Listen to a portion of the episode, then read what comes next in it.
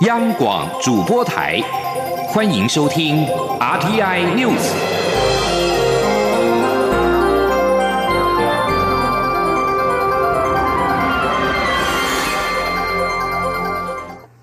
各位好，我是李自立，欢迎收听这一节央广主播台提供给您的 RTI News。蔡英文总统结束了加勒比海友邦的访问行程，在当地时间的十九号下午抵达了美国丹佛过境。会晤美国参议院外交委员会亚太小组主席贾德纳跟科罗拉多州州长波利斯，这是我国总统第一次过境美国内陆城市。总统与贾德纳会谈时，除了谈到军售案，也讨论了台美应有更多的合作。两人也认为，针对假讯息的渗透，台湾如果能够在明年大选建立好的模式，将提供其他民主国家很好的参考典范。记者欧阳梦平的随团报道。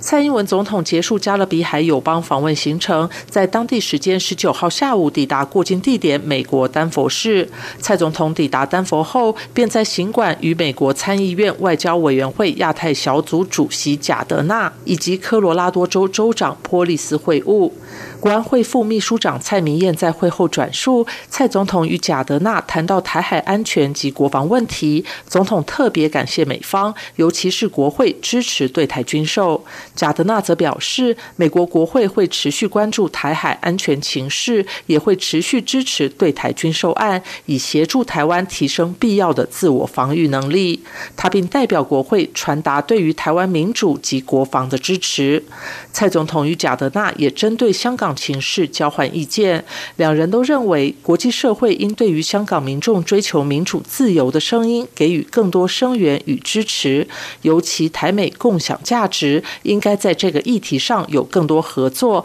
表达对香港问题的关注。另外，双方也讨论假讯息的问题。贾德纳特别关注台湾如何在明年大选过程中因应假讯息造成的冲击与挑战，并认为台湾如果能建立好的机制，将可提供其他民主国家参考。蔡明燕转述说。在讨论过程当中，大家就呃彼此交换呃意见。那有提到说，怎么样在一方面维持言论自由的一个民主的一个基本的原则之下，还能够来因应外来势力对于我们民主体制所带来的一个渗透跟破坏。那假如台湾能够在这一次的选举当中能够建立一套好的模式的话，将会提供给世界其他的民主国家一个很好的一个参考的一个典范。蔡总统随后与科罗拉多州州长波利斯会晤，波利斯特别向蔡总统说明科罗拉多州目前再生能源的发展状况以及产业革新的主要方向。两人也提到教育与文化的交流，波利斯希望双方可以有更多合作，尤其科罗拉多州有研究型大学，双方可以针对研究型大学的交流提出更具体的计划。波利斯还特别向蔡总统推荐当。地的牛肉，希望他在过境期间能够品尝。总统则邀请波利斯访问台湾。中央广播电台记者欧阳梦平随团采访报道。蔡总统并在当地时间的十九号晚间在丹佛举办了乔宴，近七百人挤爆了会场，包括美国在台协会 AIT 主席莫健。科罗拉多州州长波利斯、美国联邦参议院贾德纳跟美国联邦众议员兰伯恩都出席，并且上台致辞。总统在当地时间二十号的上午将参访美国国家大气研究中心，也将参访地球观测实验室。二十号傍晚，并且和随团媒体查叙。总统预计在台北时间二十二号下午返抵国门，结束为期十二天的自由民主永续之旅。为阻绝非洲猪瘟于境外及确保国家安全，交通部今年宣布将检讨不合时宜的法令，修正两岸海运航线的申请程序。未来两岸客运航线准驳将征询陆委会意见后，交由交通部核备。交通部表示，但是近年因应非洲猪瘟疫情的严峻，加上中国大陆对台军事政治的威胁仍未减缓。有必要对于涉及国安跟防疫的海运直航许可程序予以检讨修正，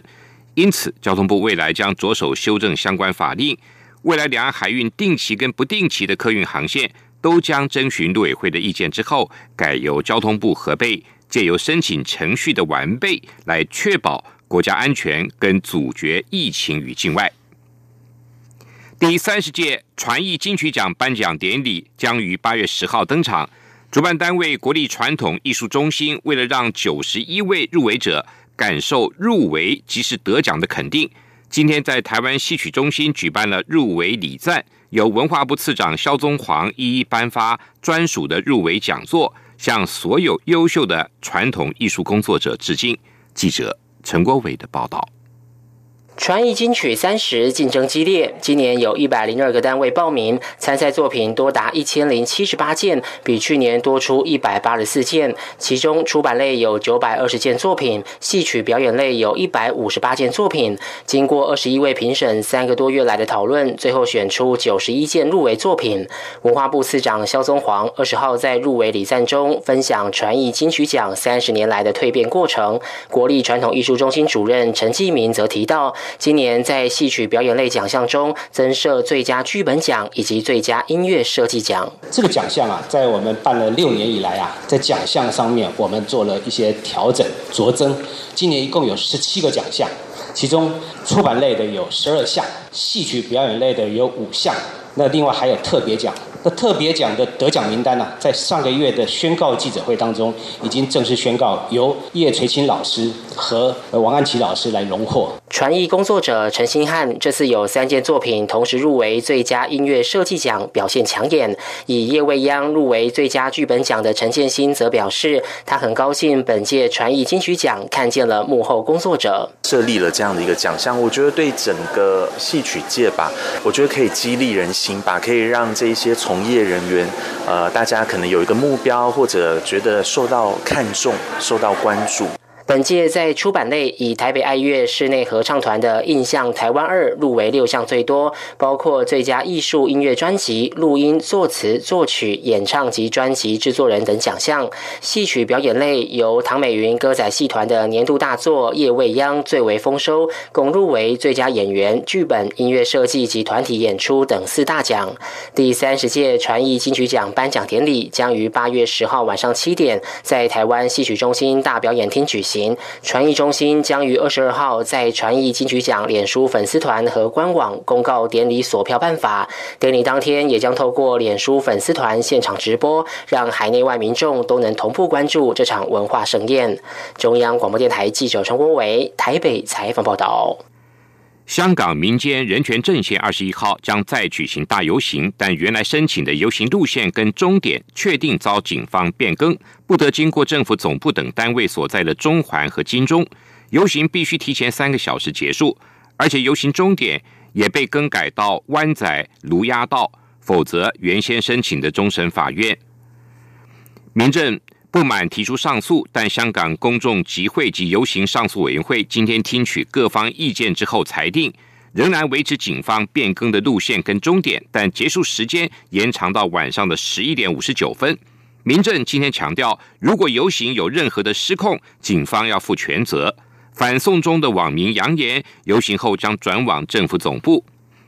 另外，香港警方十九号晚间在荃湾一处的仓库破获了 TATP 炸药等危险物品，并且拘捕了一名男子。警方表示，身份仍在调查中。他强调，行动仍在进行中，也不排除会拘捕其他的人。香港民族阵线今天则证实，这名男子是其成员，但称仓库是存放音响跟文宣的，不知道为什么会有爆裂物。伊朗法斯通讯社今天报道，在荷莫兹海峡被扣押挂英国国旗的游轮“史丹纳帝国号”已经被带往阿巴斯港。在当局调查游轮行为的同时，游轮本身跟船员都留在阿巴斯港。法斯通讯社引述港口及海事组织负责人阿菲菲的话表示：“史丹纳帝国曾经跟一艘伊朗的渔船发生事故，但漠视渔船发生的求救讯号。”阿菲菲普还表示，目前游轮已经被带往伊朗南部，面对荷莫兹海峡的阿巴斯港。在调查结束前，二十三名船员都将留在船上。英国外交大臣韩特警告，如果史丹纳帝国号的情况不尽快的解决，将会有严重的后果。沙地阿拉伯国防部则表示，决定让美国部署沙国来联手加强区域的安全。以上新闻。